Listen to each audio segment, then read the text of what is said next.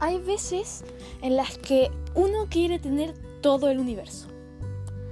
Les voy a decir algo. Eso no es posible.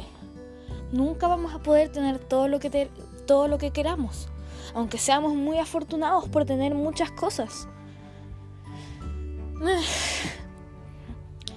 Primero, antes de pedir más, ¿por qué no empezamos a disfrutar lo que tenemos? Esas simples cosas que están